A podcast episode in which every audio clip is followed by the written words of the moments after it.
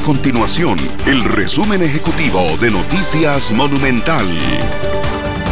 Hola, mi nombre es Fernanda Romero y estas son las informaciones más importantes del día en Noticias Monumental.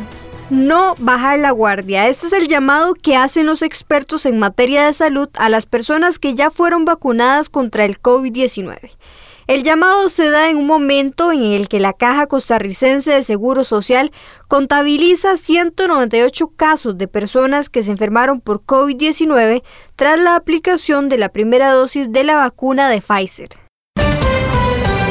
El Poder Legislativo y Judicial, el Tribunal Supremo de Elecciones, las universidades públicas, municipalidades e instituciones autónomas participarían junto con el Ministerio de Planificación y Política Económica y la Dirección del Servicio Civil en la construcción de la columna salarial global. Así se definió luego de que los diputados de la Comisión de Gobierno y Administración aprobaran esta mañana una moción en el marco de la discusión del proyecto de ley de reforma al empleo público.